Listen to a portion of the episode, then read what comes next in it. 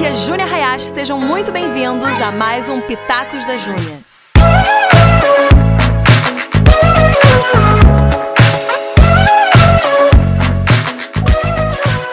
Fala, jovens, tudo bem? Mais um Pitacos da Júnia e hoje a gente vai falar sobre os quatro T's, que são as coisas que você pode oferecer para Deus para ele trabalhar com elas. O que, que, é isso? Vou falar daqui a pouquinho, mas às vezes Deus está pedindo pra gente só para entregar aquilo que a gente tem. Então é disso que eu quero falar hoje. Mas antes disso, quero dizer que estou aqui na salinha que eu sempre pego emprestado da minha sogra e da minha cunhada. É, e as minhas crianças estão aqui do lado, então vocês vão ouvir provavelmente uns barulhos de criança, de coa, rindo e etc. São 17 e 17, então as crianças já estão com fome, cansadas e querendo dormir. Hoje, sexta-feira, que dia é hoje? Gente, nem sei que dia que é hoje. Eu sei que é sexta-feira. Ah, dia 11 de setembro. E a gente tá aqui gravando, então sem mais delongas, vamos entrar logo no nosso podcast de hoje, porque eu quero que você viva tudo que o Senhor tem para você viver, cara. E para isso você precisa entregar tudo que você tem. E calma, não é uma coisa, meu Deus, muito difícil. Não, vai, vai, você vai entender, você vai entender. Mas para Deus fazer algo através de você, cara, ele só precisa que você diga sim, entregue aquilo que você tem. Então, eu vou falar dos quatro T's. A gente, quando você não saiba, minha igreja local é Zion. E como Zion, a gente fala muito sobre os nossos três T's. Mas hoje eu quero falar sobre os nossos quatro T's, que são o nosso tempo, nosso templo, nosso tesouro e o nosso talento. Então anota aí. Primeira coisa que a gente tem que entregar para o nosso Deus é o nosso tempo, é o nosso primeiro T. Cara, às vezes você fala assim: Poxa, talvez eu não tenha muitas outras coisas para oferecer, mas hoje eu tenho um tempo na minha mão e eu quero entregar para Deus isso. Sempre nós devemos entregar nosso tempo para o Senhor. Seja é, entregarmos uma parte mais específica para fazer oficialmente, entre aspas, sabe, oficialmente algo para Deus, mas também todo o nosso tempo ele deve ser entregue a Deus, porque tudo quando fizerdes, fazer de todo o coração para Deus e não para homens. Colossenses fala isso. Então o nosso tempo tem que ser entregue para Deus. A gente usa o nosso tempo para glorificar e exaltar o nome dele.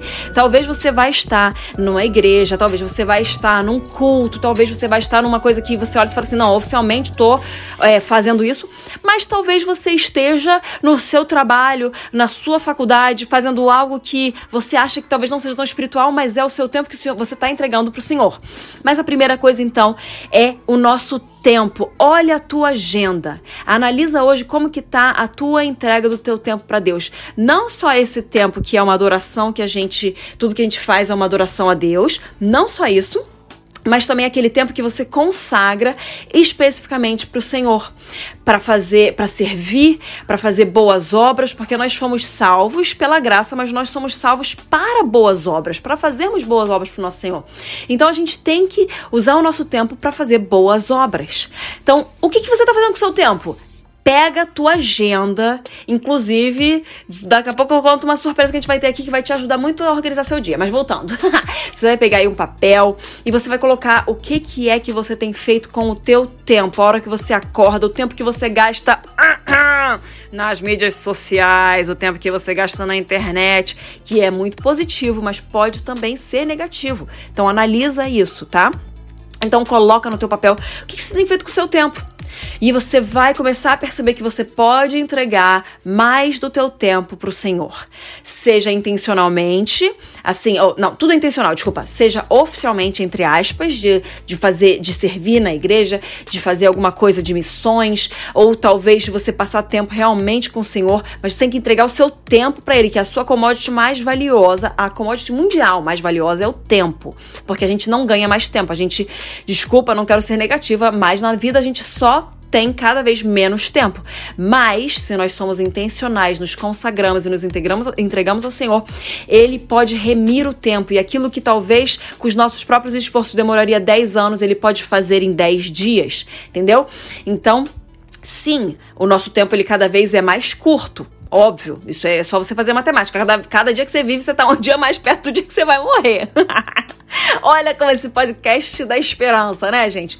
Mas você pode fazer os seus dias contarem. Se você fizer eles entregues ao Senhor, entregando seu tempo a Ele. O nosso segundo T é o nosso templo. Então, nosso tempo e o nosso templo. O nosso templo é o que? Pega agora, bate aqui, ó. Tô batendo aqui no meu braço, tô batendo na minha cara, batendo nas minhas pernas.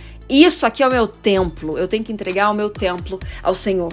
Eu tenho que fazer com que esse corpo que Ele me deu para viver a vida seja bem cuidado. Eu tenho que ser. A gente fala que a gente tem que ser um bom mordomo de tudo aquilo que o Senhor nos entrega, não é não? E a gente tem que também ser um bom mordomo do nosso corpo físico. Então você precisa entender que, primeira coisa, ele é o templo do Espírito Santo. Seu corpo é onde o Espírito Santo escolheu para fazer morada. Quando você disse sim de volta para Jesus, aí você recebe o Espírito Santo, cara. Então ele habita dentro de você, ele habita dentro de mim.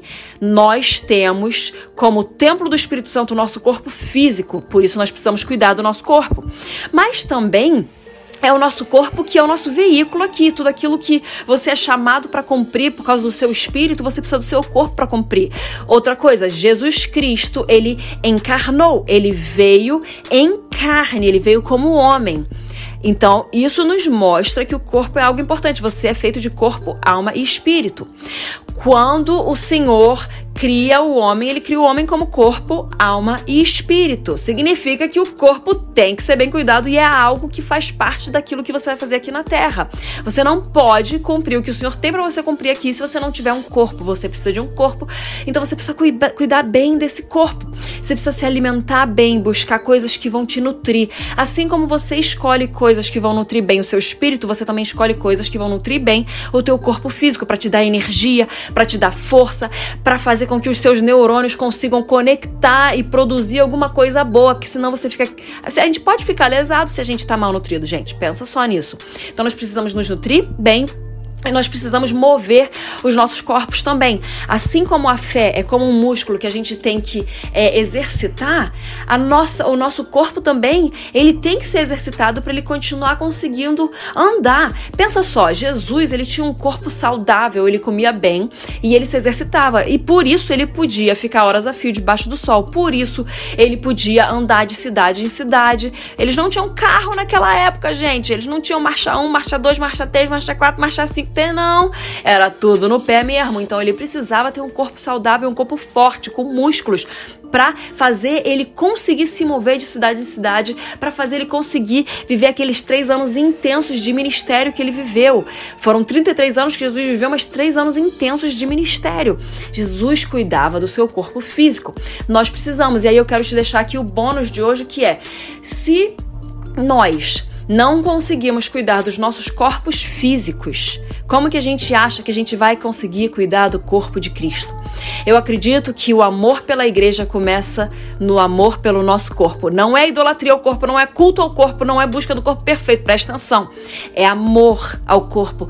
Cuidar bem, valorizar, alimentar bem, saber descansar, saber quando trabalhar e se forçar um pouco mais, saber quando parar e descansar e recarregar. Nós precisamos saber cuidar do nosso corpo e nós precisamos entregar o nosso corpo como adoração ao Senhor também. O nosso templo nós entregamos como adoração ao Senhor. Então nós entregamos primeiro o nosso tempo, tempo físico, nosso kairos, o nosso cronos aqui. Existe o kairos de Deus, mas existe o nosso cronos e nós precisamos entregar o nosso cronos. Quando nós consagramos o nosso cronos a ele, ele pode fazer coisas no kairos dele, no tempo divino dele, tá? Outra coisa, o nosso templo, nós entregamos e, e, e, e, realmente colocamos ele como uma adoração ao Senhor. Nós cuidamos do nosso corpo, consagramos o nosso corpo, tanto na parte de alimento, de exercício, quanto também na santidade e pureza sexual. Nós precisamos cuidar do nosso corpo nessa área também. Nós mulheres as precisam saber, cara, a gente não mostra qualquer coisa por aí não, porque nós somos joias preciosas e a gente não sai expondo as coisas que são preciosas. Nós guardamos e valorizamos as coisas preciosas. Isso é nosso sobre o nosso templo. A gente tem muito mais coisa. Se vocês estão ouvindo um berrinho aí, é o Coa, tá no fundo. Tem muito mais coisa que a gente poderia falar de disso, mas vou parar aqui para a gente poder entrar no nosso tesouro. Lembrando que nós estamos falando sobre os quatro T's hoje: nosso tempo, nosso templo e agora o nosso tesouro. O que, que é o seu tesouro? É as, são as suas finanças. É aquilo, é a sua posse aqui na terra de coisas monetárias, etc. Então nós precisamos também entregar, cara, como que você faz? Os seus dízimos, as suas, na verdade o seu dízimo, né? Mas eu tô falando é, geralzão, o dízimo de vocês. Mas que todos nós temos que consagrar o nosso dinheiro ao Senhor. ele nos deu e nós primeiramente entregamos esse dízimo, que é os 10%, nós entregamos de volta a Deus e falamos: Senhor, esse dinheiro foi o, foi o Senhor que me deu. E eu tô consagrando já, eu clamando pela tua bênção sobre esses 90%, porque eu sei, Senhor, que os meus 90% com a sua bênção vão muito mais longe do que os meus 100% sem a sua bênção, tá? Então nós consagramos de volta, cara, o Senhor que nos deu.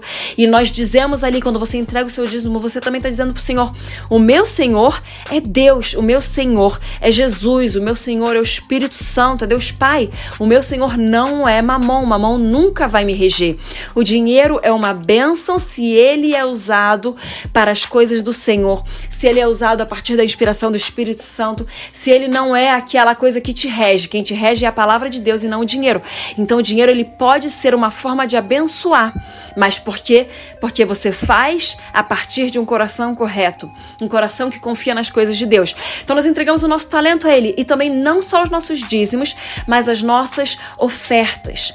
A nossa oferta é aquela coisa voluntária que vem além do dízimo, além daqueles 10%. É quando você dá uma oferta na sua igreja local, é quando você dá uma oferta para uma pessoa que está necessitada, é quando você dá uma oferta para um fundo missionário, é quando você dá uma oferta para uma instituição que você acredita e que o Senhor colocou. Inclusive, sobre isso, sobre ofertas, eu quero que você sempre busque ser movido pela compaixão e nunca pela dó.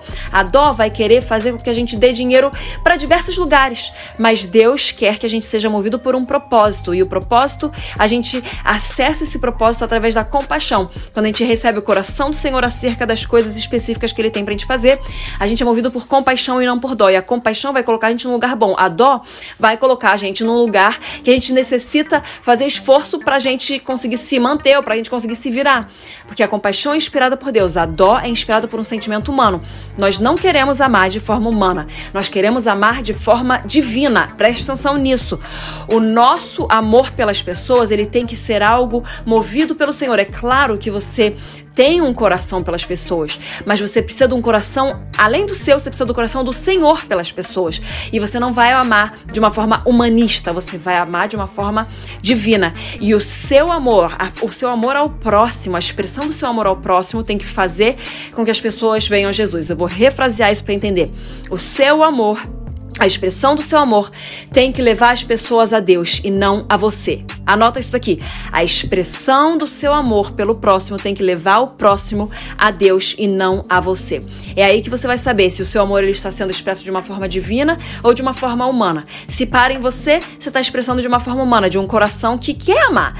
Mas a gente quer amar com o amor do Senhor.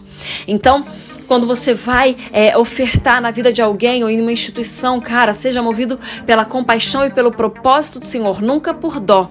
Porque você quer ser movido pelo propósito, não por uma boa oportunidade, nem por uma necessidade.